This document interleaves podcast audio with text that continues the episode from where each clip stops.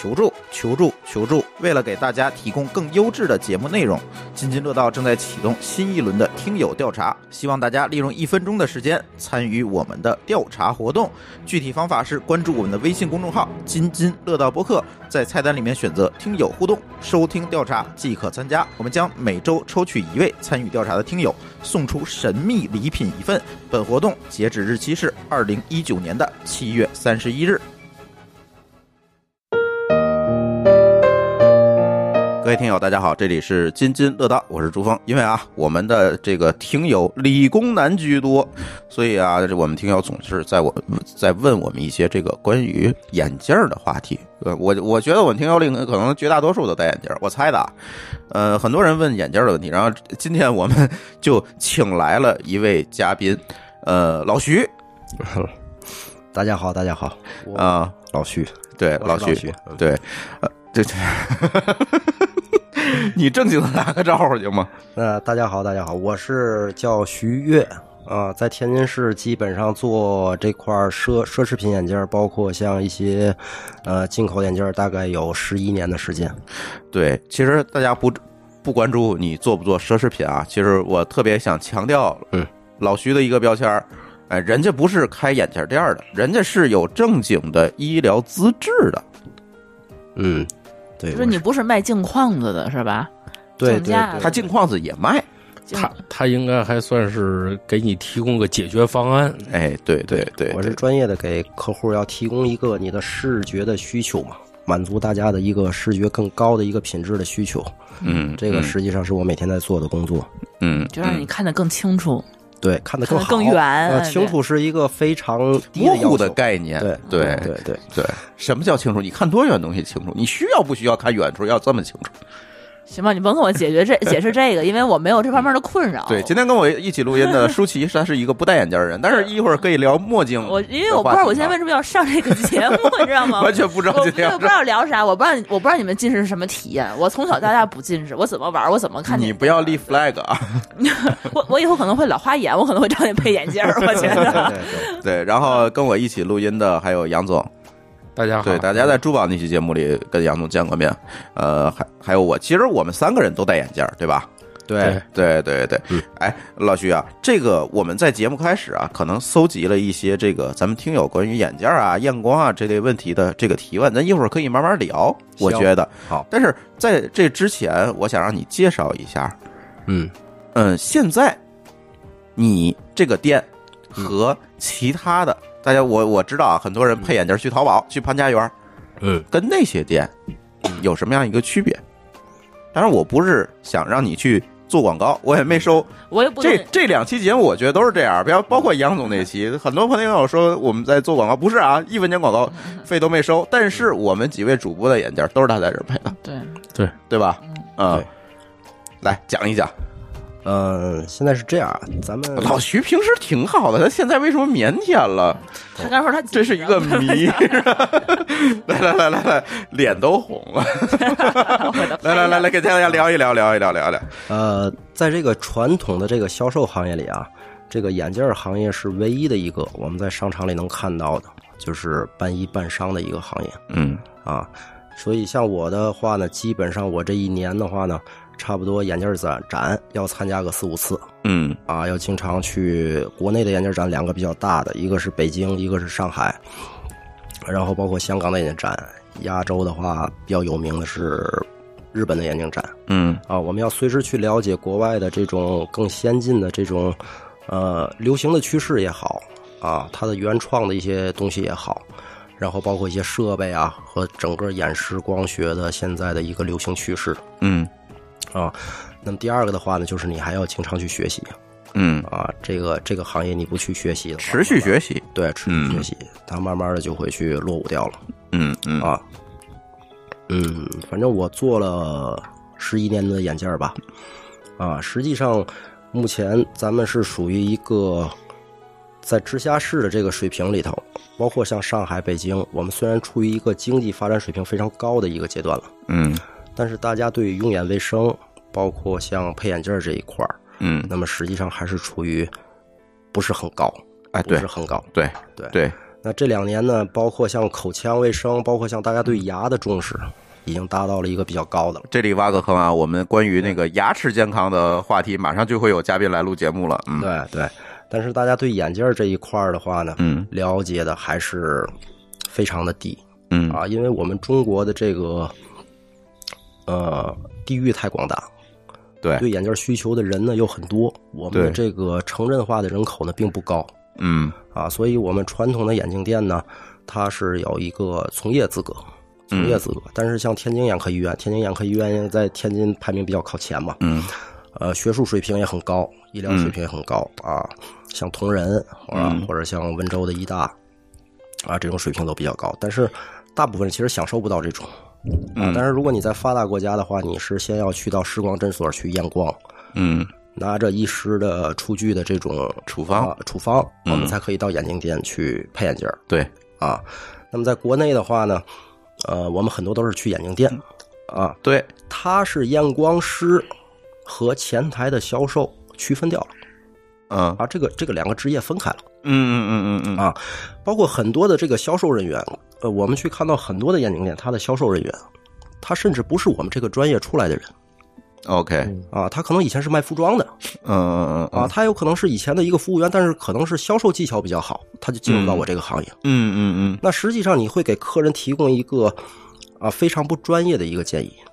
嗯，那现在我刚才听说了，说这个咱们这个节目理工男很多，对，那理工男很多，你每天就是看电脑的时间很长嘛，看嗯手机、看 iPad。对，大家一定听过一个概念叫蓝光，给我配蓝光眼镜儿。哎，对对对，这我们有听友问了啊，说这个蓝光眼镜是不是智商税？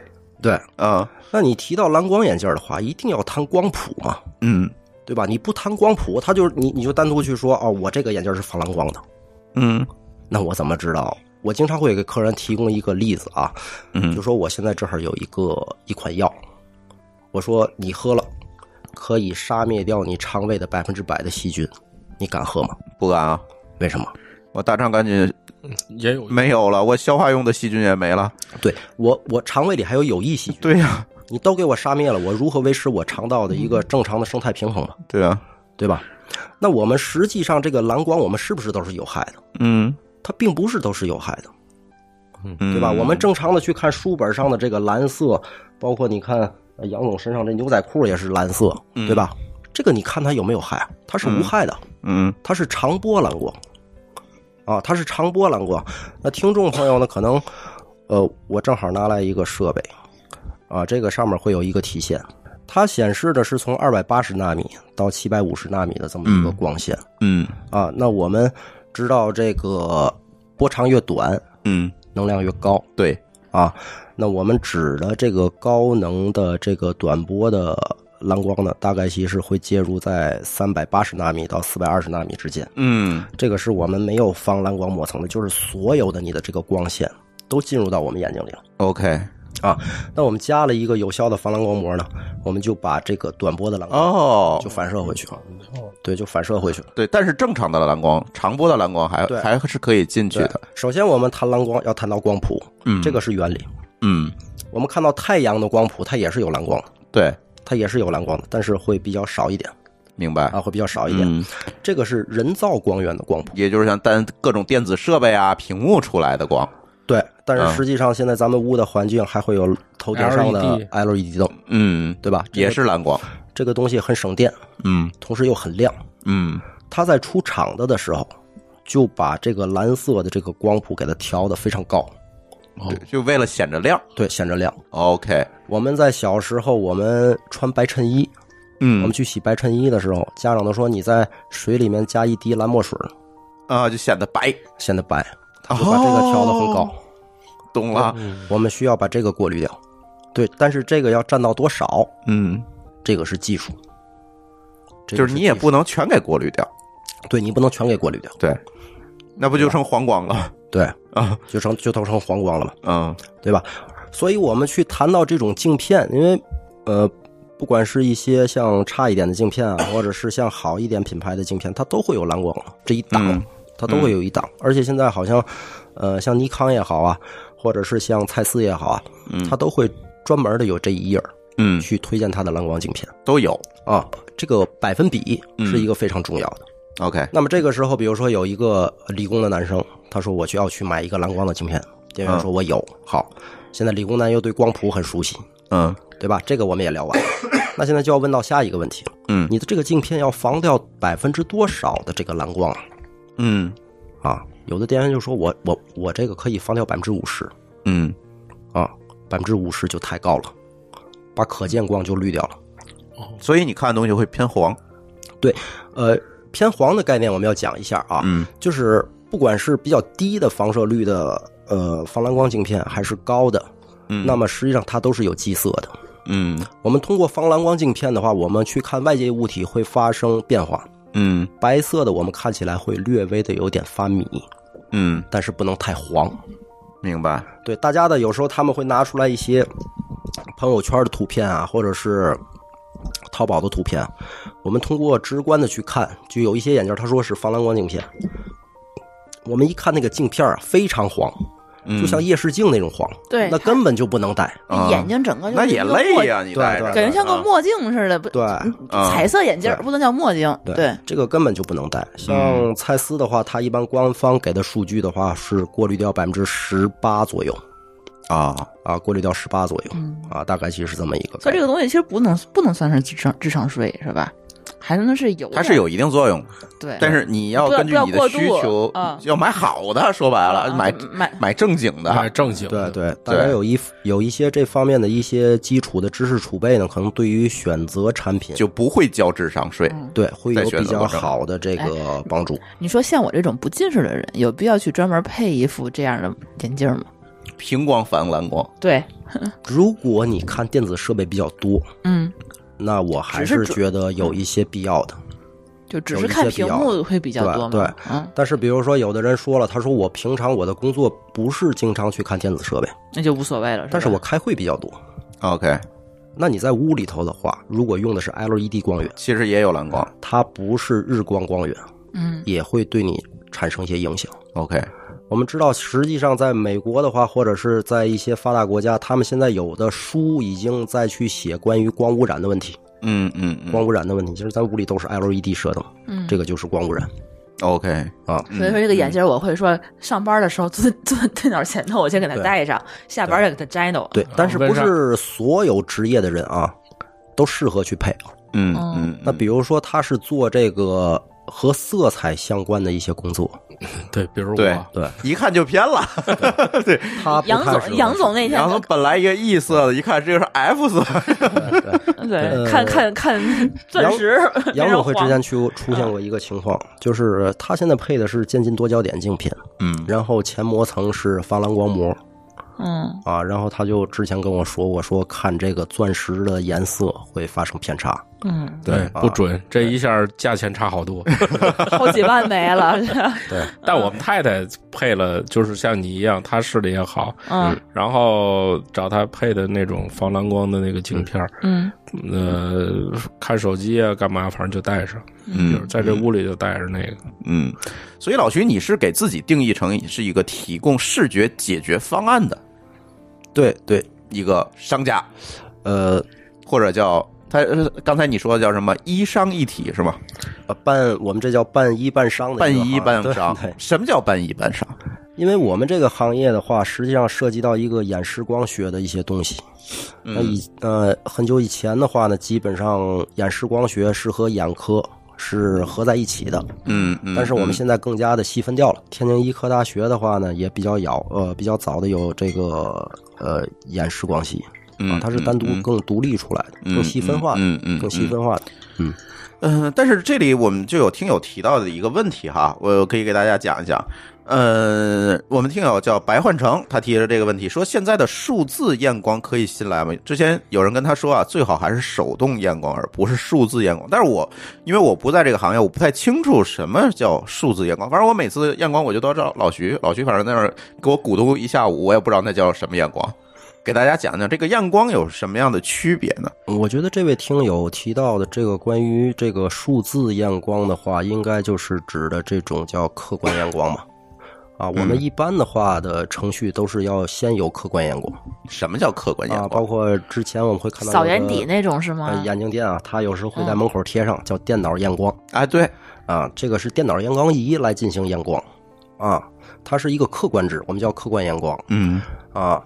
然后呢，可能一些比较呃从事时间比较早的，他们可能会有电脑验光的数据以后呢，他们再进行像剪影啊剪影剪影又是什么啊？剪影镜，我们再去做剪影嗯啊，这个比较专业，这个我拿机器还是拿对手啊？对，它是用一个剪影镜，通过人的观察，对哦他哦。的眼球，呃就是那个眼镜架。呗。啊，对，就是他那个跟那个什么那个一下可以往上放镜片，一个个摞起来了。啊不，那那个是视镜架，啊，不啊，是那个属于主观、主观、主观，就是这个主观验光。嗯。啊，主观验光的一个过程。嗯，嗯，它是要区分掉的。嗯嗯啊。我觉得从现在来讲的话，就是你必须要有客观验光，也要有主观验光的过程，嗯，这两个是缺一不可的。就是你只是拿电脑给你验光，其实不行，啊，那个肯定不行。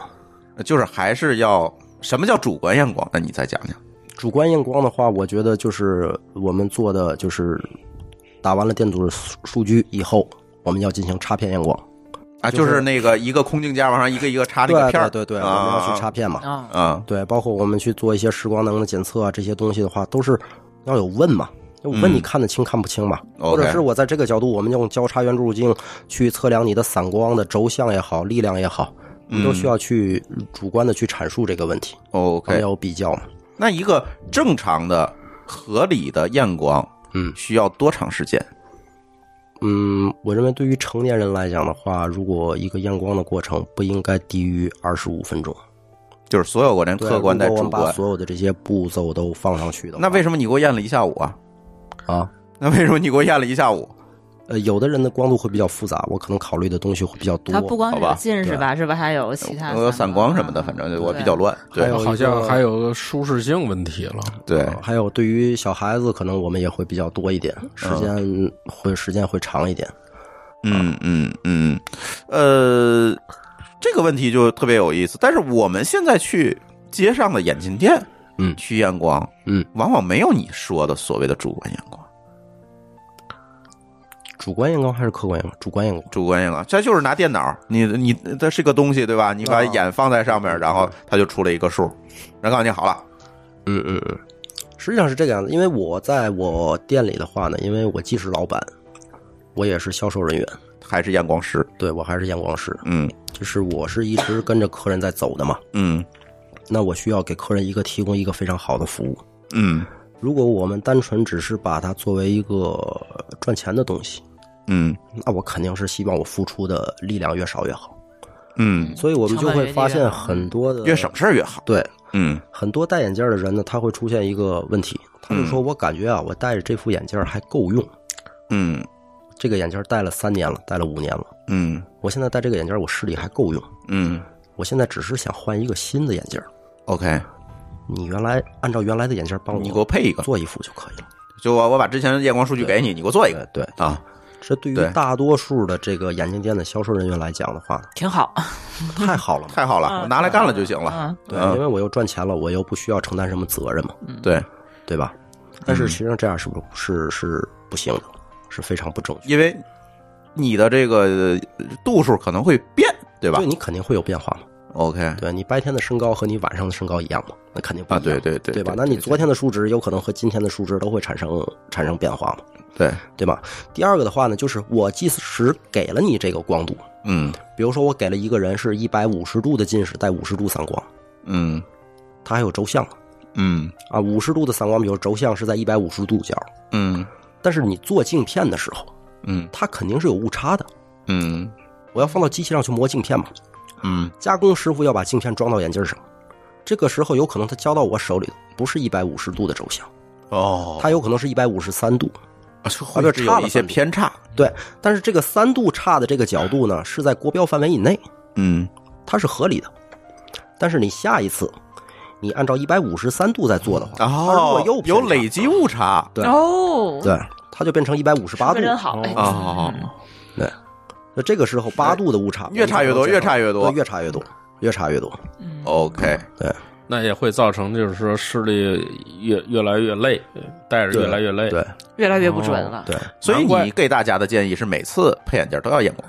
都要验光。它是验验光要额外付费吗？还是说是就包含在里面了呀？我们其实知道，在发达国家的话呢，嗯，验光是要收费的，验光是个诊断过程嘛？对，啊，嗯，费用也很高，嗯也不低嗯，啊，都是介于在一百个美金，可能要更高一点。那跟一个眼镜的费用差不多喽。对，但是在嗯国内的话，现在目前这种情况也没有办法，大家都是免费嘛，那你也医院会啊收点费用。但，你们都是，所以你也是免费嘛？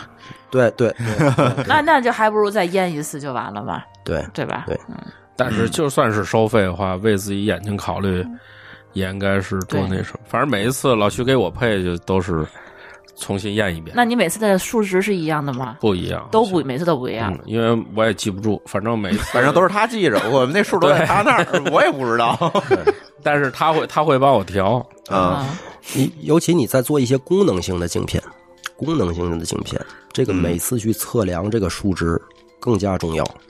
呃，大家可能现在会去对什么叫功能性镜片？就是我们在一些我们之前配的都是单光镜片，嗯。单光镜片，我们单光镜片只是一个最低需求，我看但光镜片又是看清楚，就是近视镜。傻瓜相机能照相就行。啊，明白？OK。啊，看得清楚。嗯，但是我们现在人的生活场景越来越多，你哦的，需求就像他。那种什么渐进的什么的，对，上面一半老花，啊，上面一半远视，下面老花还不是他他这还不是上面一半下面一半啊好像好像这度数度数越来越对，很多个焦点。啊，很多个一个距离的，它是可以提供你所有距离的一个呃比较佳的一个可见的一个。就是你看近处跟看远处要不同的度数是吗那？还有中距离呢。哦，对，为什么传统的有一些，比如说我这边就会有老太太反映，她说我之前是配了一个花镜，嗯嗯打麻将牌我又看不清了。对，你看杨总看钻石和看温莎姐姐以及马路对面的美女，这是三个焦点。哦对对对对对，看美女得清楚点儿，哎，对，当然了，莎姐得模糊点儿，哎，对对，呃 明白了，人对这个视觉品质的要求是越来越高了嗯啊。功能性镜片你可能又分成驾驶型了、抗疲劳镜片了嗯嗯嗯啊，我的数码型镜片了。它不仅它的这个功能性它有变化，嗯它对你镜片的设计和你要测量的数值的要求也很高。嗯嗯嗯我有时候会跟客人会说，我有时候客人可能会不高兴，人的脸没有一个是对称的，它是不可能对称去长对的。对。我两个眼到鼻梁子之间的距离是不可能一样的，对，你差零点一个毫米，反正我就知道我两个眼一高一低。对，还会有一高一低的问题，对吧？对。但是我们传统去做眼镜儿都是怎么去做呢？我们有一个标准值，嗯我们两个镜片的这个光学点都是放在一个水平线上。嗯如果你一瞳孔高，一瞳孔低，嗯，就像我这样的。你可能花了一个很高的价钱买了一个非常好的蔡司镜片，嗯，但是你并没有获得相对应的效果。明白了。对，嗯，相对应的效果没出来。所以这个在呃，这个听起来在眼镜行业这个销售前的这样一个服务的环节还是蛮重要的，嗯对吧？不是说上来你挑个眼镜儿，或者你挑个片儿，不是这样，嗯，是在于先把你的情况摸清楚了。这也跟他们卖钻石一样，你得定制，对对对，得把你的情况摸清楚了才行对，，我才知道。规模化，嗯而且你的需求还有，对对吧一个人长一个样子，对对啊这个确实你需求，你平时是看电脑多还是看远处多对，看美女多还是看老婆多？啊？对，是吧？嗯，所以，呃但是其实在中国，我觉得这是一个普遍现象，就是服务不值钱，对，是是不是？就会把所有的这个，呃，那这些店，如果你追求利润，那就会把所有的服务的环节尽可能的简化。我给你配眼镜儿，因为眼镜儿这个东西是看得见、摸得着的，这个框子一千，那个框子五百，嗯我卖给你，嗯嗯嗯，对是不是？我们听友白焕成也提到一个问题，说不同价位、不同类型的眼镜儿的差距到底有多大？比如说四百、六百和一千五的眼镜儿区别都是什么？嗯，我觉得这个呃问题比较宽泛哈。对这个问题稍微宽泛一点。嗯呃，我觉得这个可以从几点来去讲呢。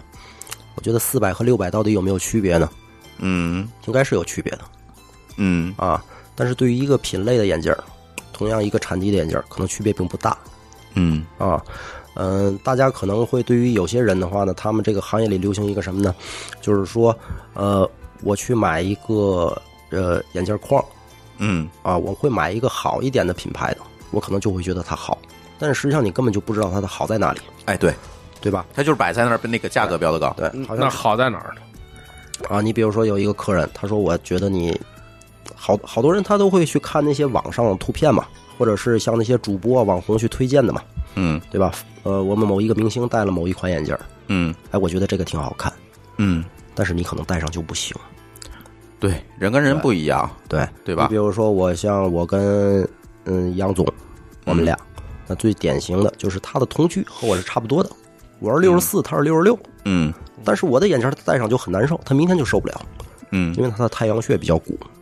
哦，对，啊，有的客人他说我我现在到欧洲去旅游，嗯我到了机场，到了免税店，太阳镜嘛，太阳镜一定是到我柜台上我试试，嗯。会就直接买掉了嘛。嗯。眼镜儿和衣服最大的区别就是衣服叫所见即所得，嗯，所见即所得，对，眼镜儿不是，眼镜儿是所见非即所得。我从海淘上买回那些墨镜，我全都二手转让了，对。没有一不合适。我鼻梁太瘪，你知道吗？挂不住。对，呃，第一个，他欧洲人戴眼镜儿，他的脸型和咱们都不一样。对，啊，他的镜面角各个方面都不一样。嗯。啊，所以你可能会花了一个很高的价钱嗯。买了一个不合适你的眼镜儿，啊，这就比较尴尬了。所以你单纯去问四百、六百和一千五，嗯。是我买了一个四百的眼镜儿，但它适合我，我起码嗯。四百块钱我还能用。哎，你花了一千五百块钱买了一个眼镜儿，今天戴不舒服，明天戴不舒服，嗯，它一块钱都不值，而且还会影响你视力，对，嗯。还会影响你心情，哎，对对对对对对。对 吧？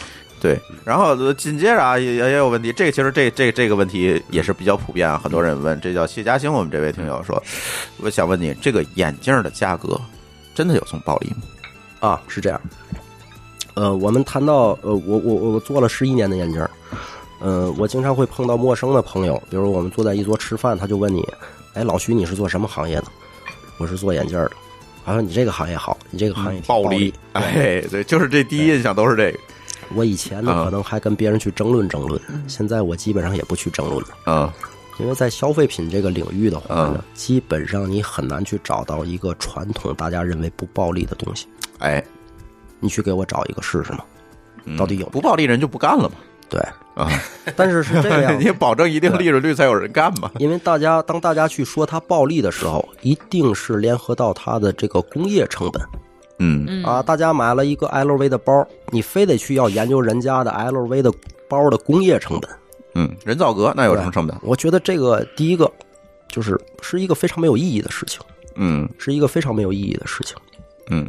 啊。这个镜片，蔡司的好的镜片可能会卖到一万多、两万多，嗯。你非得要算它这一个小树脂镜片它的工业成本是多少钱，嗯，但是你没有算到它背后的这些巨大的付出，对，研发呀等巨大的等这些，对，对吧？所以这个又反映了一个问题，就是刚才呃朱老师说的这个服务的服务。不值钱。我们会认为服务，我们到底要不要的付费，这也是成本嘛。对吧？嗯，嗯，第二个问题就是我们要不要为科技而付费对，啊？你要不要为科技为研发付费啊？为研发付费，对对吗？对，啊，所以你之前上还会有些很多人去说，他说你看现在就面临的一个问题，如果我是学室内外装修设计的，嗯那我的朋友会跟我说，老徐你帮我出一下，我们家刚买了一个别墅，他会认为别墅值钱。我为他们家的装修设计两百平米出的图不值钱，哎呀，这个我们太有体验了，对吧？对吧因为我我跟舒淇最近在装修，我们那设计师天天这么吐槽。对不对嗯，啊？那我们眼镜也是这个样子。对，那一个古奇也好，迪奥也好，它能够做到今天的这个品牌，它是要付出巨大的努力的。第三一点呢，就是什么呢？我们如果非要谈成本，是这个样子。对于杂牌子眼镜儿，就是我们认为它不知名的一些品牌，比如说像你知道丹阳生产镜件，对对吧？对，它是叫批发给你的，据说就是论斤卖嘛。就论斤卖的我没有见过，很便宜。啊很便宜。你快时尚店基本上都是这种，快时尚店啊，基本上都是这种。什么叫顺家呢？就是我批发给你十块，你愿意卖一百卖一百，嗯你愿意卖两百卖两百，嗯对吗？这个叫顺家价格，嗯，对吧？我十块钱给你，你卖一百，客人来了，你有本事你能卖得出去。啊，你有能本事你卖得出去。对，对于品牌的东西，我们全部都叫倒扣。什么叫倒扣？倒扣的话，就是，嗯，比如说古奇，啊，比如说古奇的一款眼镜，嗯。他会给你一个市场建议零售价格，嗯。他建议你卖三千，嗯。那我给你的供货价格是三千的几折，，OK，你不能够低于几折去卖。嗯，因为他要保证他这个品牌的这个价值。在任何的商品里头都是这个样子。嗯。啊。顺家的话，利润很高，嗯。没有品牌。嗯凡是你买到有品牌的东西，全部都是倒扣啊。那么利润这一块呢，呃，它不是在零售店，我们要分清楚啊，它是不是在零售店，还是在消呃，还是在这个品牌商手里嗯啊？如果大家非要去算暴利的话，就是有品牌的东西，它的利润会大多数会在品牌商手里。嗯，哎，对于没有品牌溢价的东西，嗯，，对它的利润大部分是在零售店手里和销售人员手里。明白了，明白了。所以说你买品牌，你们也赚不了多少钱呗。我我觉得就是说这个这个利润这个问题，如果真有那么高利润的话，不遍街都是都是眼镜店吗？不人人的就太好干了嘛？对对不对？对，之所以市场会做选择的嘛。对，之所以他没成这样，就说明这个利润还没有那么高呢。嗯，对 吧有道理。对，这就倒过来说，就好多人也说说是珠宝首饰利润高，你那你就做嘛，嗯你一做进来你就知道了嘛。这很多东西都是一样的对都是一样的嗯，不可能的。就是眼镜儿，我觉得他们可能还有一个特别重要一个事儿，你说真卖不出去怎么办？呃，国内有一个自己戴啊，我看他总换眼镜儿。清库存是吧？国内应该有一个比较大型的一个连锁的一个眼镜公司，它现在应该已经上市了。嗯嗯，但是它的年报表我们去看了一下，大概一年的利润算下来，也就是在百分之六左右。啊，那挺低的，就是对，净利润是吧？对，然后世界上最大的一家做奢侈品眼镜的公司呢，就是意大利的一家公司，呃，年销售额是非常高的。它大概其每季度的报表，我们看到，可能也就是在百分之八到百分之十左右。OK，这还是有品牌的前提下。大品牌，对，全部都是一些大的奢侈品。OK，嗯嗯，咱说了价格问题啊，就是所谓的暴利问题，已经这个售前的这个问题。那接下来其实想问问老徐，这个具体的这个镜片儿的种类问题，我们也有很多听友提问啊，说比如说 YYLG 说想问你这个球面镜和非球面镜的区别。球面镜和非球面镜，嗯嗯，我觉得这个百度一下应该就有，但是老徐你还是讲讲吧。其实通过这个话题可以引申出来很多，比如说镜片的品牌问题，可能也有听友问说，这个蔡司的镜片都说好，到底好在哪儿？怎么好？那今天我正好我也把这个蔡司对，老徐带来一摞材料，嗯 我今天拿到了一个，就是我们蔡司的这个，就是它现在国内最新的，一九年的零售报价表。嗯对，好多人会想到蔡司，呃那个朱总你，我当提到蔡司的时候，你第一个想到的是什么东西？镜头啊，做什么的？做镜头的，它是做镜头的。啊，相机镜头，还有做什么？舒淇做什么的？就是相相机显微镜，显微镜啊，哦，我们这手机后面那个是蔡司，那是徕卡，哦，没错，以前诺基亚的高端手机，它都会在后边镜头打上蔡司，蔡司，对，对，打上蔡司。嗯，包括现在的话，我索尼索尼的对对也是对蔡司对对嗯包括现在我们很多的这种呃框架的，就是嗯太阳镜的一些品牌，好一点的品牌啊，比如说像雷朋的有吗？雷朋的不是呃雷朋目前应该还没有用啊，到不是啊，这个级别吧。那那我记错了啊。对，嗯大家非常喜欢的那个 V 牌，就是说 Gentle Monster 韩国的嗯啊，它现在会有一部分用的都是蔡司的镜片嗯，那它到底好在哪儿？啊。有必要？可能还有别的，比如说什么依视路等等，这些大家都都会听听到哈。嗯那就这些不同的镜片品牌，它有什么样的区别？它好在哪儿？嗯，行，那我我们先去讲蔡司嘛。哎，对。我们先去讲蔡司。当我们打开这价格这个报价表的第一页的时候呢，它其实会给你展现出来，呃，它的主要的事业部嗯。并不是说我们的视力保健和消费光学这一块儿嗯。啊，包括它的显微镜、嗯。它的望远镜嗯。啊，包括它的光学镜片，它其实主要是做半导体技术半导体，啊，半导体技术啊，然后包括像工业测量、嗯。工业测量，呃，它的显微镜这一块儿，我们之前得到的消息可呃记不太清了，应该是四十六个诺贝尔的获得者用的都是蔡司的显微镜。嗯嗯啊，就是是已经成为行业标准了。对，我觉得嗯谈到蔡司的时候，我个人啊，就是包括我以前没有在做眼镜这个行业，包括我还在上学的时候，嗯我认为蔡司这个德国的品牌，嗯它等同于谁呢？等同于哈雷，一，OK，个美国的品牌。嗯，它不仅代表了一个技术，它可能会代更代表一种文化。文化有文化内涵是吧对？嗯呃，然后像依视路呢，因为我很少去做，它是一个嗯法国的公司。嗯啊，现在正在和陆逊体卡，就是刚才我说的最大的那个做奢侈品眼镜的公司陆逊体卡在合并。啊，日本的产品我比较喜欢尼康，尼康对，所以我做镜片做的最多的呢，就是尼康和蔡司 OK，啊这两个品牌嗯，啊。尼康听上去也是做相机的是吧？对，做镜头，对对嗯对对对。然后我们如果打开它的第二页的话呢，我们就会发现，实际上蔡司的产品分成多少种呢？其实我们大家啊，去到任何的眼镜店，他都会给你拿出来一本一本的东西。啊，对，一大摞拿出来一个，依视路的，嗯拿出来一个蔡司的，对对对，拿出来一个豪雅的，但是一般人看不懂，对，看不懂，是吧？对，嗯但是其实我们大的去看呢，今天我们去讲一下，大家可能就能看懂了。嗯它的前几页嗯都叫单光级镜片，嗯，单光型的镜片。它的中间的那一部分都叫功能型镜片，嗯，它的最后边都是渐进多焦点镜片。就是一个比一个高档。啊，不是，它是这个是按品类分，啊 OK，对。然后高档的话呢，它科技含量更高。嗯，对，那比如说我们去打开蔡司的单光镜片的第一页的，它是 A 系列，啊，蔡司的最入门级别的 A 系列、嗯啊。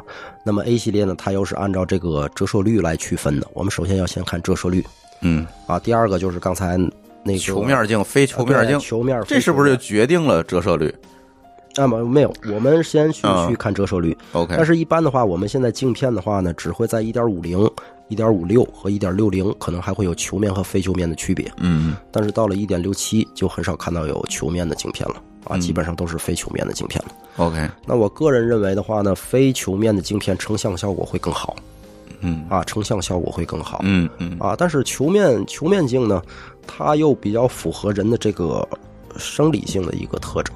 我们的眼球就是一个球面，对，我想问这个，你眼球就是一个球面嘛？对，所对吧以你之前会买到的很多的这个，咱们去看，不管是超市也好，或者是街边店也好，它卖的太阳镜，它很多的镜片，实际上它都是球面的，对吧？OK，那实际上呢，我觉得这个客人他是想问一个什么问题呢？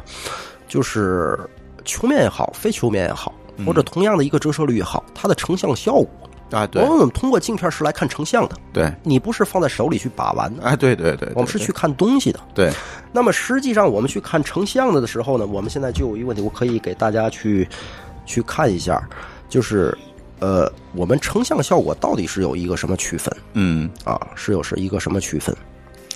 我们之前可能会，呃，用过那种傻瓜相机吧？哎，对傻瓜相机几百块钱，我们就嗯买一个。对，看着就摁，哎，我们我们嗯照一个什么东西呢？我们现在要照一个毕业照，嗯十个人拍拍站。嗯，那大家可能会发现，可能只有中间的几个人是比较清楚的，对，或者是那个脸部和我看到这个人差不多。嗯，越到边上越边上的人第一个然后就走形了，对，实际上我们的镜片它都是要分成几圈去做的。嗯它的最佳的成像区就在中心点那个部分，啊，就在中心点的那一个部分。嗯嗯嗯，但是我们中心点这一个部分的它的最佳成像区的这个直径，就是它的宽度，嗯就是我们的技术了。，OK，我们决定镜片的这种呈现效果。那实际上，我们之前会再讲到一个问题，就是有时候我会去问客人一个问题，我说一个人是一千度，一个人是平光。什么是平光呢？就是他没有屈光不正，他也没有近视，也没有远视，也没有散光，嗯他要配一个平光镜。嗯，舒淇，你会觉得一个平光镜做起来比较困难，还是一个一千度的镜片做起来比较困难？你真是问着我了，平光镜是啥？平光镜就是没度数的，你戴一个没有度数的眼镜吧？我觉得应该是平光镜嘛，因为它是块是块玻璃，应该就可以吧？我觉得，不是，我说这两种镜片哪个复杂，做出来比较困难一点。嗯，这应该还是平光，我觉得是因为它平光它应该没有度数嘛。对呀、不是吗？难道？嗯，大多数人可能会觉得是一千度，就度数越高，做出来镜片可能会比较麻烦一点。啊，对对对对，对这肯定是麻烦一对啊，度数越高越不好做嘛。对，肯定但是啊实际上，平光的镜片做出来是更复杂的，啊因为我们如果不戴眼镜的话，我们是一个全广角的视野。啊对，我不戴眼镜是不是个全广角视野？我这样啊斜着看你，怎么看都行我。正着看你。嗯，对啊，但是当我戴上眼镜以后的话，我就不是了。嗯，你视野就会受局限，所以你就会发现，很多戴眼镜的人，他一般很少斜着眼看东西，他看不见了。看东西，啊啊他他斜着眼也能看得见，啊，但是但是它会成像成像就会不好。。对对对就只能扭脖子看。对哦，对对对。所以你看一般颈椎都好，没没有办法偷看了吧？那就哎，所以你像这个蔡司的，它的单光镜片最便宜的是 A 系列，嗯那它最便宜那档是多少钱？五百八，一点五零的 A 系列是五百八，它报价表五百八。它最贵的那一档，蔡司的单光嗯真锐二点零系列嗯就要一万多，啊，差差差这么多，对，就要一万多。那够买个镜头了。对，这个就是、呵这个就是我整个的这个最佳成像区 嗯它的不同。，OK，那那么到了尼康，大家又会问，尼康和蔡司有什么区别？其实它都有差不多的东西。嗯尼康叫八轴，嗯叫八轴镜片。啊，我说我现在我手里有个笔或者我有张纸，我能给大家去画，但是现在我只能靠嘴去说。嗯尼康最便宜的单光镜片应该是在六百八，对，H ECC 膜层，对，一点五零的最便宜的。它最贵的八轴系列也是单光的，可能嗯就要一两万、两三万。嗯，就是这个系列可能各个品牌都有，但基本上也是有这样一个分类的区别。品牌才会有这个方面的技术 OK，嗯只有好的东西才会有这个方面的。那路边那个二三十块钱配的那肯定没有，那就连想都要想，就是嗯能比你原来看得清楚。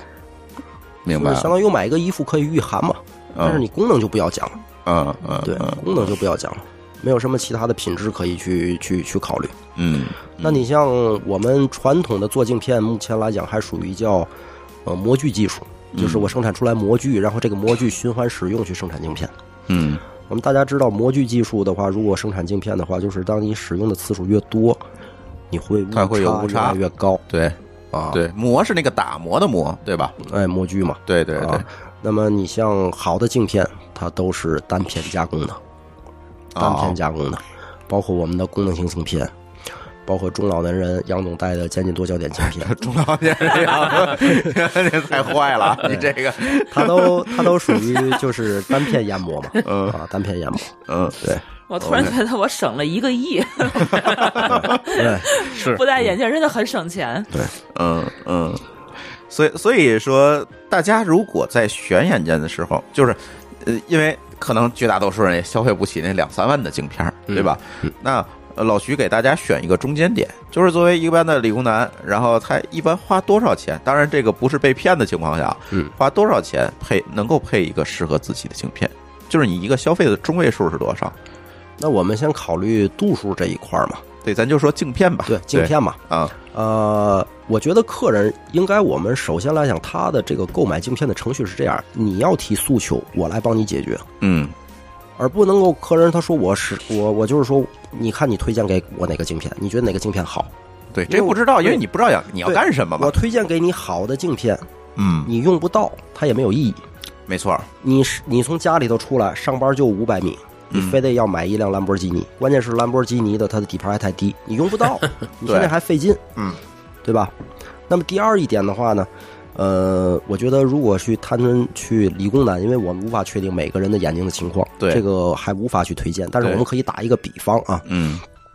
你只有一百度的近视，嗯。两个眼都是一百度的近视，嗯。我们之前就会碰到这种客人，他说我之前的这副眼镜呢，可能是在哪里哪里买的。嗯，我说您花了多少钱？他说我光镜片就花了一万多嚯，啊，一万多啊！我说那你这个级别很高啊，你可能配的是蔡司的真锐，可能还是一点七一四折射率，嗯嗯嗯，这个只能证明这个客人有钱，有钱嗯，啊。什什能消费么什么也证明不了，第二个呢，也能证明这个店员会能卖，会销售，哎，呃没给你讲清楚，他也不想讲。嗯对，那比如说对于一百度的近视眼的人，我们会建议他配什么镜片？嗯，呃，看框型，我们可能只会考虑一个一点五零的，一个一点五六的折射率，折射率，嗯我不会推荐到一点七四的。嗯，因为它已经够够薄的了，是吧？呃，第一个从薄度来讲，折射率是高好还是低好啊？哪个？折射率，啊这个要分开讲，啊这个要分开讲。啊对，呃，我我我我下一步你就能听懂了。他就说我有钱，我配了一个一点七四的，是它已经非常薄，他就要最薄的，他就要嗯最好的。嗯但是我们知道镜片会有一个色散系数的问题，嗯就是阿贝系数的问题，折射率越高，色散值越低，嗯色散越大，哦，它会让你不舒服的。明白。对，它会让你非常感觉到非常的不舒服。嗯，就是你薄镜片总有代价嘛。对，嗯所以我我说大家去买镜片呢，应该怎么去买呢？就是你提出诉求，嗯我来帮你解决。嗯第二个，我不建议过度消费。嗯你如果说我特别有钱，我就想买一个特别好的镜片，嗯那你可以把这一万块钱花在其他的功能上，而不要单纯花在折射率上。嗯对，他说我希望再薄一点，一百度再薄一点，再配到一点六就足够了，再不能往上升了。也就是说，其实我们也有一个听友问这个问题啊，说他是一个这个叫什么高度近视嗯，啊，那这个时候，嗯，是不是应该配一个相对来讲超薄的镜片？超薄的镜片就是这样吧。嗯呃，你做的镜片越薄，嗯你就会损失掉你的成像的这个啊、色散系数，嗯嗯这两个你不能兼得。嗯当然我，我高度近视，我一千度，我就配了一个一点七四的视比较薄了，嗯，但是色散值肯定不好。就不舒服，呃，有的人会比较敏感，有的人对这个可能还不太敏感。那也得看人。对对，但是嗯你即使敏感也好，不敏感也好，它是会表现出来的嗯啊，它肯定会有一定的影响。那就是我们这位听友问的是一个伪命题，就是高度近视超薄镜片有没有必要？那这就是一个伪命题了。这个其实不是一个伪命题，嗯就是很多的，比如说像我，我是今年四十岁，嗯我戴了多少年眼镜呢？我是从上初二开始戴，我戴了二十六年嗯啊，那可能杨总戴的时间比我还长。很多的客人都是配了十年、二十年、三十年的眼镜，他们根本就不会去选择眼镜。嗯，像刚才那个听友，他可能比如说我们算他是八百度也好，九百度也好啊，嗯。他如果配常规型的镜框，他可能价钱会花了很多，嗯，镜片也没显太薄，别人看它也很不好看，眼睛显得特别小，边上的圈儿还特别多。啊，就是你侧面一看就好多圈儿。对，啊所以我们去考虑一个人戴上一个眼镜儿，我如何去给客户提供一个建议呢？你要多方面的去考虑。就像现在家长说了，说我要控制孩子的近视发展，谁也不想让自个儿孩子得近视。对，我们只考虑其中的一点，就是说少看电脑，光注意这一点行吗？不行，嗯我们还得注意让他多户外运动，嗯多晒太阳，嗯，对吧？在饮食上要注意。所以这是个综合问题。这是一个综合问题，你不能够说就是很多的店里头，他都会去说，他说你度数很高，你就配一个很高折射率的，这个又贵，这个配出来绝对漂亮，嗯很难漂亮，嗯很难漂亮。嗯嗯所以你要综合的多角度的去考虑这个问题，嗯镜框和镜片如何去搭配。所以就回到我刚才说的那个问题，嗯眼镜儿不叫所见即所得，嗯它是所见非所得嗯嗯嗯啊。所以这个情况就是我们要去综合的去考虑这个问题。这问题还是厚的不是会很沉吗？对不，它还不光是嗯，老徐说这意思就是，它还是有一些个技术含量，就是说白了，是得根据你的这个问题，给你提供一个综合综合的解解决方案。折中的一个对办法。对你可能沉，但是你成像效果你眼不会这么累。那对你是用这个沉换眼不累，还是说弄一个超薄的你眼累？对嗯，对，这是有一个抉择问题，是吧他？鼻子不会累吗？呃，那你就看眼泪合适还是鼻子泪合适了嘛？那就要解决镜架问题了。对得有镜架呃，所以在销售眼镜儿的这个过程当中，包括客人去买眼镜儿，沟通是非常重要的。啊，我认为这个沟通过程，呃，在十分钟之内根本解决不了。是，对，不管你去街边店也好，你是去会所店也好，还是在商场店也好，如果你想买一副眼镜儿，我觉得，呃，你至少要拿出来一个小时以上的时间。我的妈呀，你一天只能接待八个客人啊！没错啊，就是这样。人可以九九九。对，哦就是这样子。就是我是从客人的角度来想啊，就是你如果想给自个儿挑一副好的眼镜儿，你提前要拿出来一个小时。还得提前预约。对，如果呃，如果你今天拿不老徐这儿确实提前预约的。对，但是嗯如果你提前拿不出来一个小时，你很有可能会买不到一副合适的眼镜。嗯你着急的去买，你肯定买不到。嗯就像我刚才说，你去了意大利的机场，你去买了一个太阳镜，很难舒服，呃，撞大运嘛。对，对，嗯，对，嗯、刚才我们还有听友提到的问题啊，呃，我们这位叫这位听友我念不出来名字，他全是日文，嗯呃，说眼镜有定期更换的说法吗？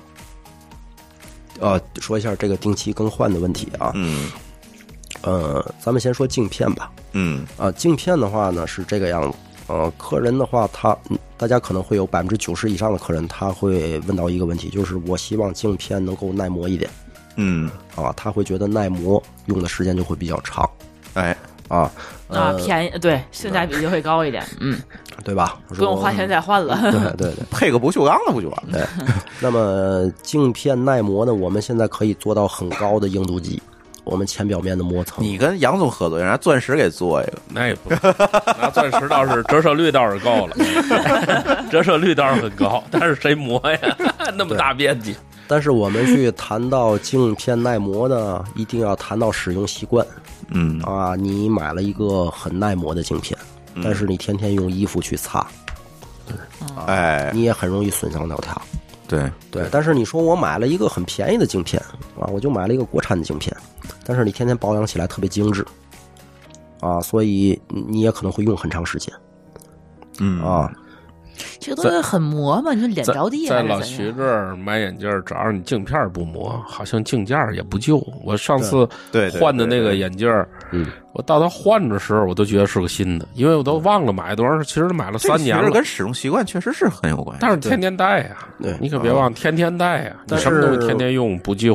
对，我们在考虑到使用习惯的这个时候呢，这个是我们先说这个镜片啊，嗯呃，因为不同的镜片它的使用时间是不一样的。比如说客人他说我配配的是变色镜片，那变色镜片会有衰期的问题啊，会有变色效果的问题，它是有时间的啊。然后像我们普通的单光镜片，我觉得如果你的划痕太严重，或者是你已经产生了包膜的情况啊，嗯或者是你已经开始有一些氧化，镜片变得很黄，我觉得你就应该更换掉了。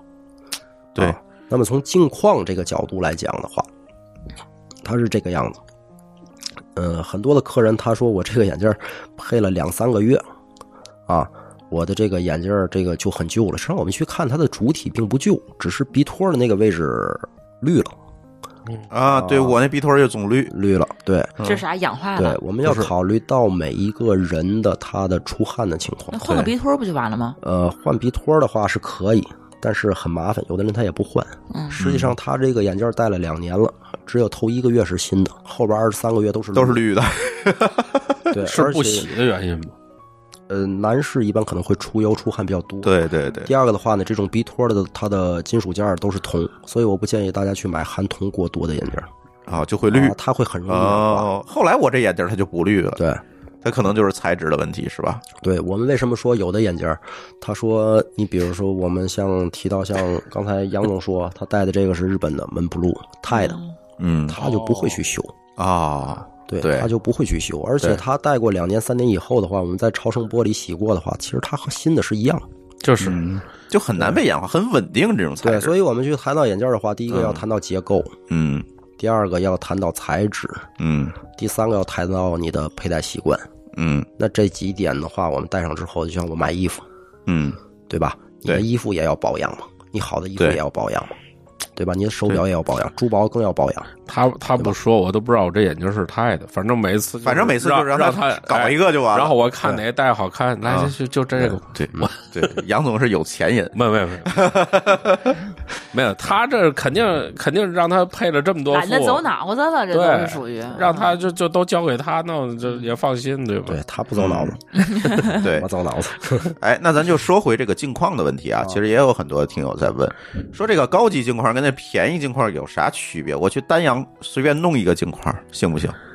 呃，配个好镜片儿是吧？我觉得如果去、啊对去买单样这个东西，我们不去反对别人，就是每个人有每个人的选择的权利。那我就明白什么意思了。但是我自己的话呢，就是有时候客人他比如说会提到一些东西，就是你为什么要去做这个？我们一般的话，对于欧洲的一些品牌，比如像德国的品牌，我就要去看他有没有获得过红点大奖。啊，你们这行业也看红点儿啊？对对，我们要看嗯好吧有没有 IF 设计大奖。有什么用呢？嗯，最起码可以证明它设计是合理的吧？生产眼镜，我个人认为啊，比较好的几个地方，第一个就是日本，嗯，啊。日本镜框是吧？对，啊，从镜架的品牌呢就是日本。嗯呃，日本东西为什么说我个人会比较喜欢呢？它日本讲究的是工匠精神啊，我们在这个行里叫手手工之刃嗯。啊，它会有很多品牌，比如日本的第一品牌马苏纳嘎曾永啊，包括像它的一些副线，包括像像我们现在在做的这个山本龟，日本人体现的是一种工匠精神，嗯。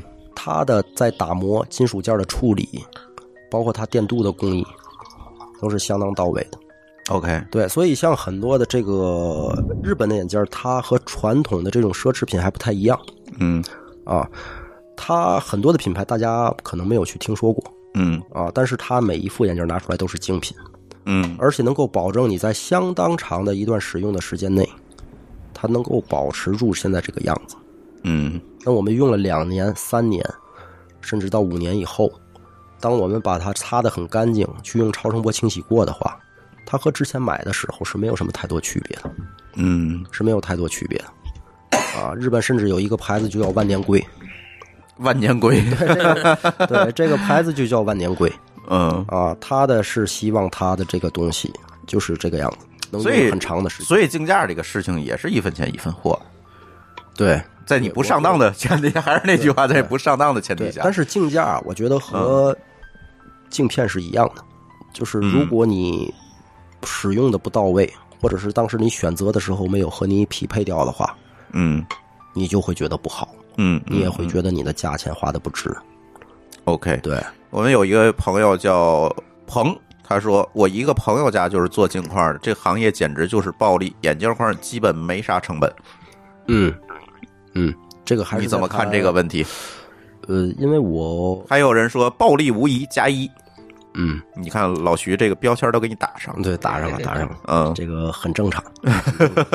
那我觉得刚才那个朋友，他家里可能会有一个朋友，他就是做这个镜架的。嗯呃，我觉得第一个呢，呃，肯定是在丹阳或者是类似于江浙那一带嗯，啊，就是这种没有镜架的。啊没没有什么技术含量的这种工厂货。这个问题我之前已经回答过了，嗯，啊对它是工业化的、量产的这些东西对，然后很便宜价格批发出来对，它是叫正价的，它有可能会比较低，因为我很少去接触这种，因为我平常连看我也不想看嗯。啊，我不会去看这种东西。对，对。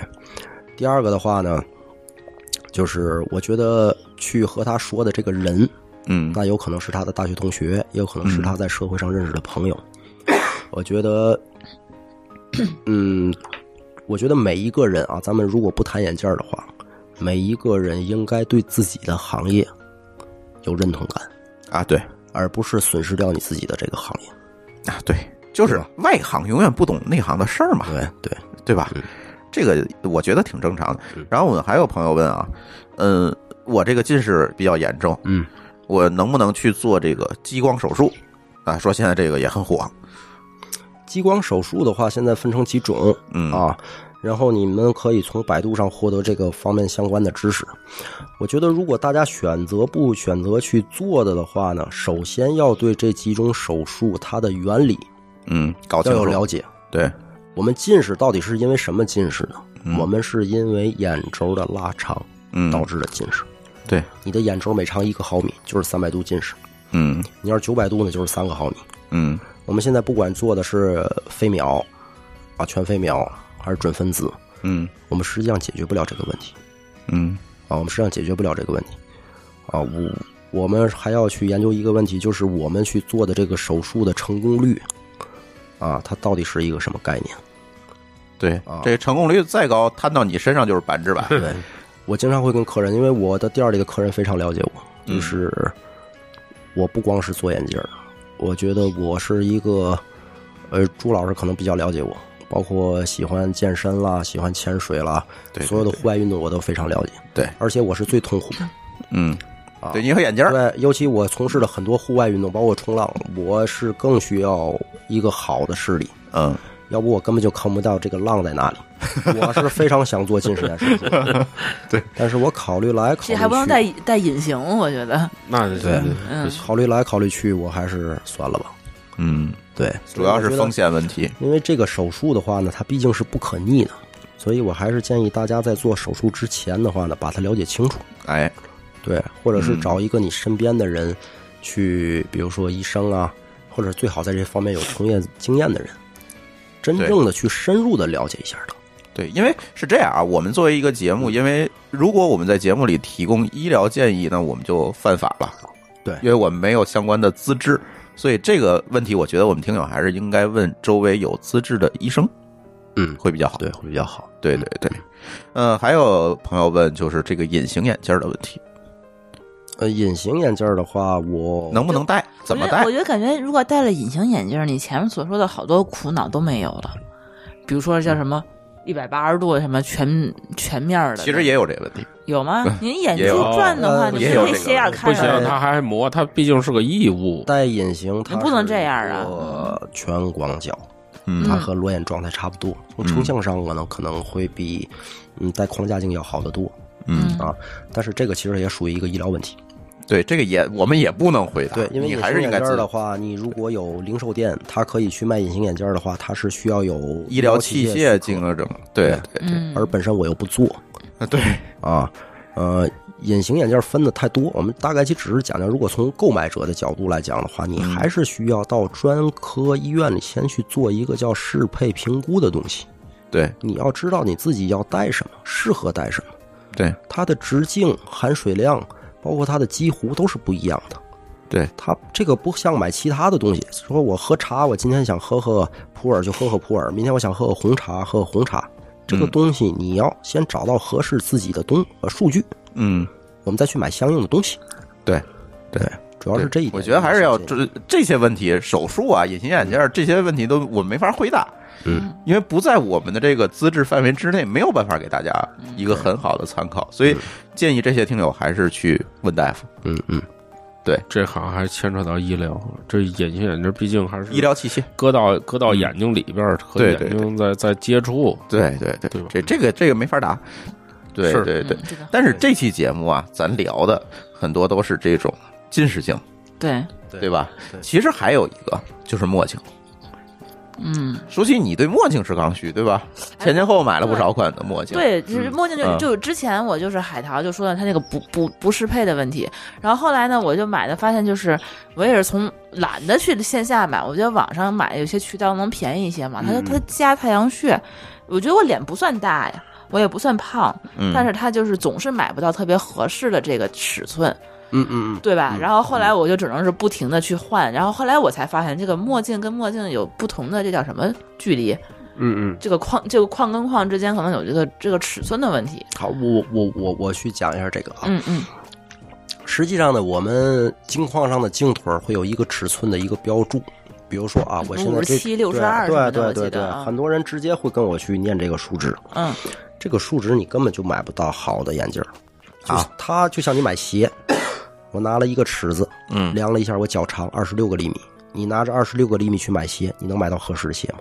嗯，那只是是大概的一个对，数，四十号、嗯同样的不同的品牌，四十号的鞋你穿上有差距的感觉还。不一对样。对对，啊啊，实际上它上面这个数值，比如说四十八杠十二，四十八指的是片宽嗯啊，十二指的是鼻间距，可能后边还有一个杠幺四零、幺四五，这种指的是镜腿啊，长。这个我完全看不懂。对，对，它指的是镜腿长，就是三个部分。但是实际上，我们要把眼镜分成五个部分。能看到我戴的这只眼镜了吧？就是你要分成鼻梁的中间的这个尺寸，嗯哦，加上这个镜片。哦，这边还有腿那一部分，对，我戴了一个这么呃，观众听看不见，我其实就戴了一个溥仪式的那种小圆眼镜儿嗯啊，六边形的。嗯但是如果这么点儿小的眼镜儿的话，我也有太阳穴的宽度，那我戴上就夹死了。哦，啊，我这边还有一个尺寸，对，对。然后我的脸盘儿是太阳穴直上直下的，是一个很垂直的小脑袋，嗯对吧？但是咱们很多的北方的男性太阳穴非常鼓嗯嗯啊，你如果是按照前脸买尺寸，嗯那么你的镜腿一定夹出来一个印儿。嗯嗯对，所以我觉得你你们自个儿可以去看一下自个儿的头型。如果是太阳穴比较鼓的话，镜腿的部位一定要有弹性，嗯一定要是有弹性的眼镜。可以折弧度的哦对，一定是要有弹性的眼镜。啊，我还有一个问题就是鼻梁太瘪嘛，就每次买那个我我想显显脸小，就买大墨镜，哦，大墨镜的话，因为我我我亚洲人的面孔就鼻梁瘪、嗯颧骨这儿也、嗯也稍微有一点高，所以我每次那个眼镜就会卡在我的这个颧骨这个腮红的这个位置，成两条印儿。然后我摘时间长了以后，它这个这个就就是那两条印儿。然后我鼻梁子这块儿，我就必须得给垫两个胶布，嗯，才能把我腿儿托出来，要不然的话，我的眼镜就是总是有一个那啥的，对，有个印儿，对对，所以我总是买不到这么这样合适的眼镜儿。对，大家去买太阳镜，直观的先看款式，对，嗯。他们根本就一个品牌、呃一个款式，不注意一个什么东西呢？就是鼻托的结构，对你戴着舒服不舒服嗯？鼻托的结构。嗯。嗯。其实最早的这种就是没有鼻托的这种太阳镜啊，它就是给欧美人的脸型设计的。那其实哦。大家去关注一个品牌的眼镜啊，就是欧美人鼻子高啊，呃，嗯。就是香奈儿。嗯。呃，啊，香奈儿实际上到目前为止的话，它也没有压轴版。嗯但是我们会发现很多的品牌，比如像 Tom Ford、GUCCI，它都会有 A 式 A 式限定版，嗯就是专门给亚洲人做的。所以我买错哦款式对了。对，但是它即使有亚洲版，它有可能也不舒服。啊，对，他有可能不会舒服。所以你戴上眼镜的话，你先笑一笑，看看卡脸不卡脸。啊，不行的话就只能换个版。对，如果卡脸的话，所以你应该先选自己合适的，在自自己戴着合适这里再选，而不是而不是先选样子。简单来说，就是应该自己亲自来试。哎，所以说这个买墨镜跟买买眼镜一样哦，也是不能从网上去买了。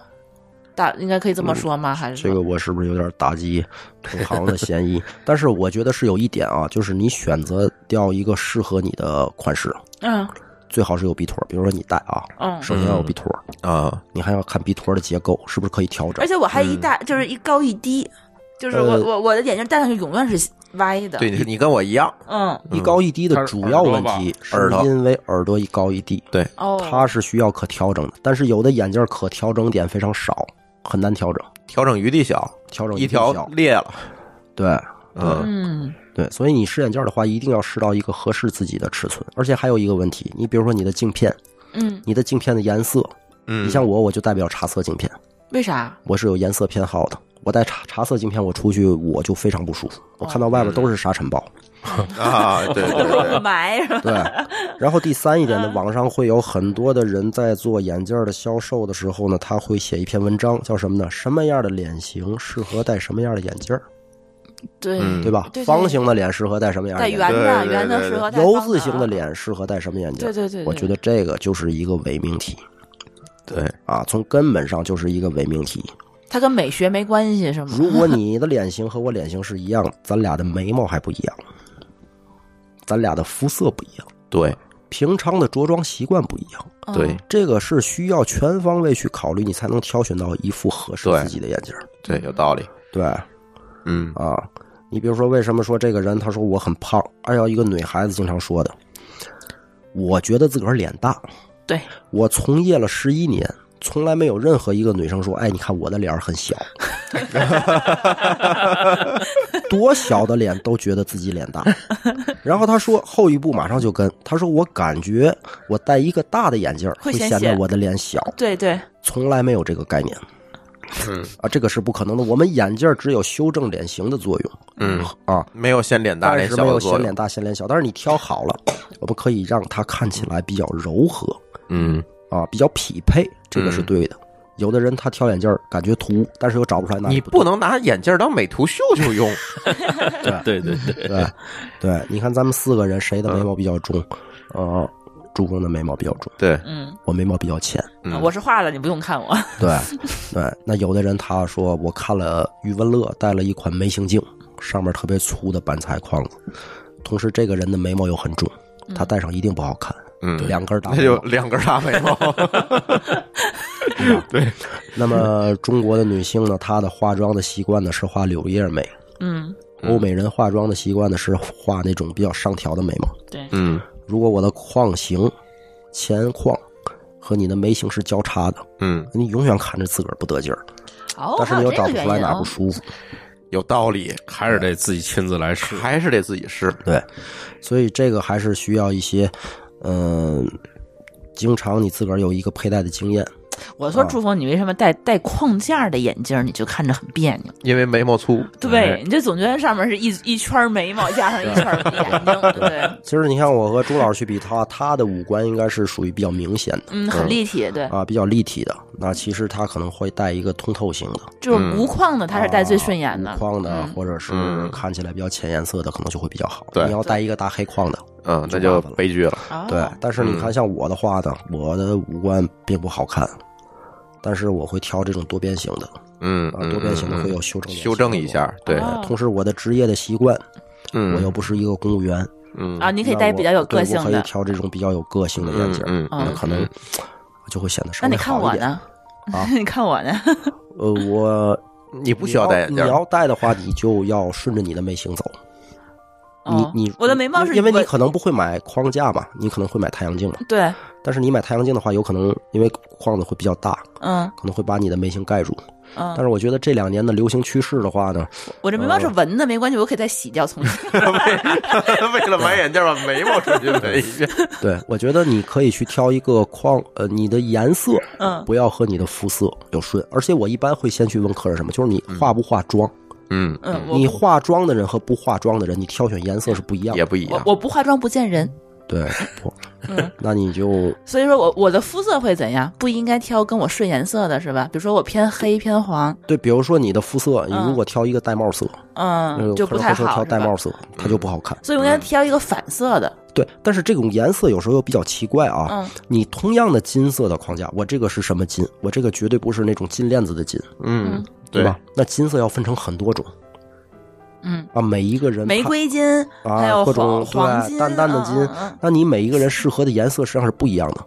嗯，嗯对你可能过去，你像我以前我我我妈就告诉我，你别穿黄色的衣服，显你黑。对你本来就挺黑的，然后你穿个黄色更显黑。嗯，但是后来我发现，我成年以后，我尝试过两次，我穿黄的，就是明黄的颜，嗯嗯嗯，对，我那样挺好看那样其实还对显白。对，啊，挺好看。对但是有的人确实是不行。对对，所以不同的颜色你要去搭配，要去看，对，跟人的气质其实也有关系。对，和你的着装，对啊，你的工作，你的工作的这个这个职业问题，嗯嗯对吧？你比如说像在北方，客人就会跟我提，我是做正式工作，我是什么正式工作？公务员吧。那你公务员就不能够挑太那嗯这。话说，那我们就不是正式工作是啊？对，他说我的这个工作环境可能比较严肃一点嗯啊，比如我在法院工作或者什么的，他说我不能够挑这种圆框。实际上，我觉得这种观念应该去改变了嗯啊，应该去改变了。嗯嗯啊，我们现在就会发现，你比如说在在在香港啊，或者在日本啊，在新加坡啊，我们很多的都是带这种小圆框。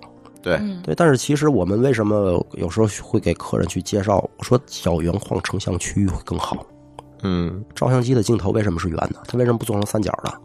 对那显微镜为什么要做成圆的？对，对吧？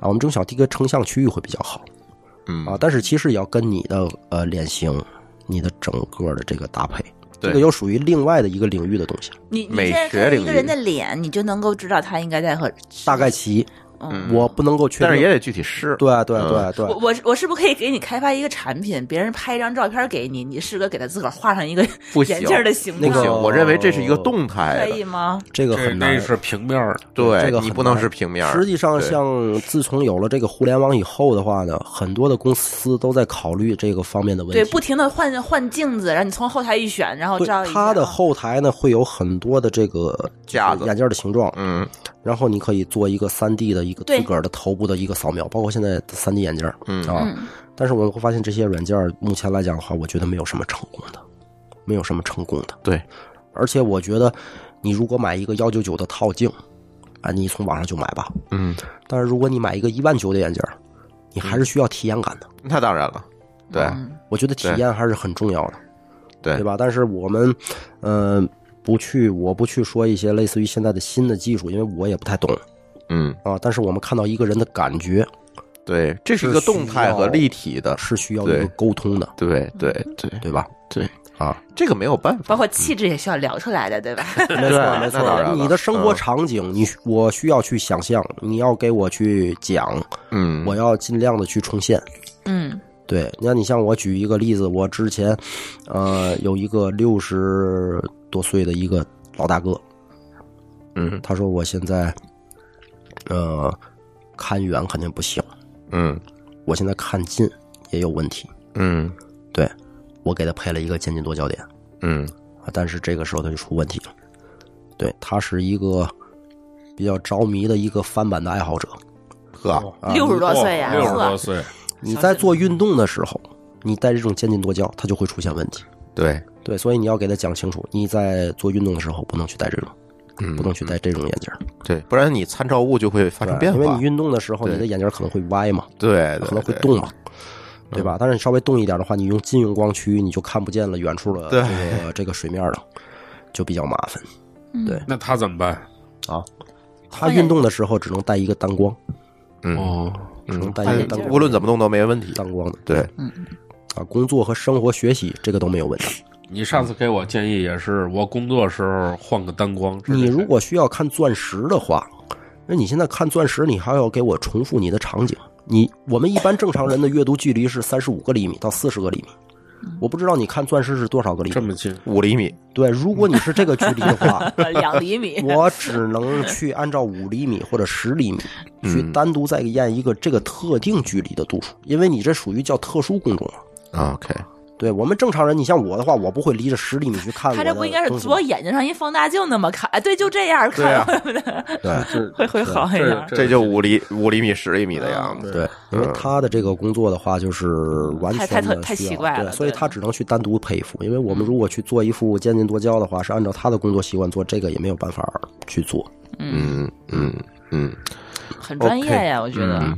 对，嗯嗯，节目最后还有点时间啊，给老徐一个广告时间。如果大家想咨询这个眼镜儿、配眼镜儿、验光啊等等一系列的问题，那你不行，给大家一个微信。呃，我的那个微信号就是 surfer，因为我以前玩冲浪嘛，就是啊 S U R F E R S U R F E 呀、surfer S U R F E R 六八幺零五七二。呵，好长。呃，然后大家如果有这方面，虽然老徐在天津啊，然后但是我们其实也有很多北京朋友，就是专门跑到天津找老徐配眼镜，也有很多。还所以有好多天津的朋友专门跑到潘家园去配眼镜呢。哎，对，这个刚才咱节目里已经聊到这个问题了吧？就是他们觉得那便宜嘛。对对，啊别去了，我觉得没。事，这个潘其实家园不是古董市场吗？哎，也有眼镜市场对啊，老徐，你们家眼镜贵不贵？跟潘家园比的话，潘家园眼镜市场，我们不会去到那里，因为他那里属于批发市场。对于我来讲，做品牌的，我们只和品牌商接触，嗯，对我们不和批发市场、不和他们的没有联系，这是两个不同领域的人。对，对，所以我觉得，呃，因为老徐家的这个眼镜，很多我们朋友都配过，感觉确实还可以啊。所以大家如果有这需求，就是不是做广告，我觉得可以咨询咨询老徐。你哪怕说我不会在老徐这儿配，我问问他这些问题，对吧？这个没有问题。对吧？对吧？然后，然后这个我不一定是说非得要去做这个销售，咱没必要，没必要呃。如果大家有这个方面的问题呢，就是可以直接问我。如果找你买眼镜，给我们听友一折扣。呃，我差不多会按照会员折扣，我这边呢，其实我会有一个会员的一个折扣的计算量。嗯我一般会去在价格方面呢，我们主要考虑的是香港的价格和日本的价格比较多一点嗯啊，所以我很少去参考国内的价格。行，反正你加老徐的时候，你就标上你是津津乐道播客的听友，然后具体的你们就去勾兑就好了，对吧？嗯，嗯，行。然后大家还有什么要补充的问题吗？舒淇没有，舒淇不戴眼镜儿，对吧？嗯我我就觉得我自个儿好省钱。反正啊，咱听友有任何问题就跟老徐聊吧，加微信，对吧？刚才也说了，加微信。然后呢，呃，如果大家没有更多的补充，那我们这期节目就录到这儿。因为 其实这期节目我比较后悔啊，其实应该录一个视频的。没事，我们可以再补一个视频。对，我们到时候可以补一个视频下次。我把我摄像机带来。对对，咱可以再补一个视频或者怎么样，咱再录一个 vlog。OK，对，给大家普及一下这个配镜啊等等这些设备啊、器械啊这个知识。对，可以，我觉得可以。嗯我的眼镜正好要重配了。什么？对，然后，哎，呃这个咱这期节目啊，就是作为一个引子，给大家讲讲基本的知识。然后后续如果大家有什么要反馈的，或者想听的、想看的，然后反馈给我们。然后我们看下一期怎么跟老徐配合一下，看录一个视频啊，搞一个直播啊之类的。其实我觉得都行，好，好吧？行，那行，那我们津津乐道的这期节目就聊到这里，感谢大家的收听，拜拜。拜拜拜。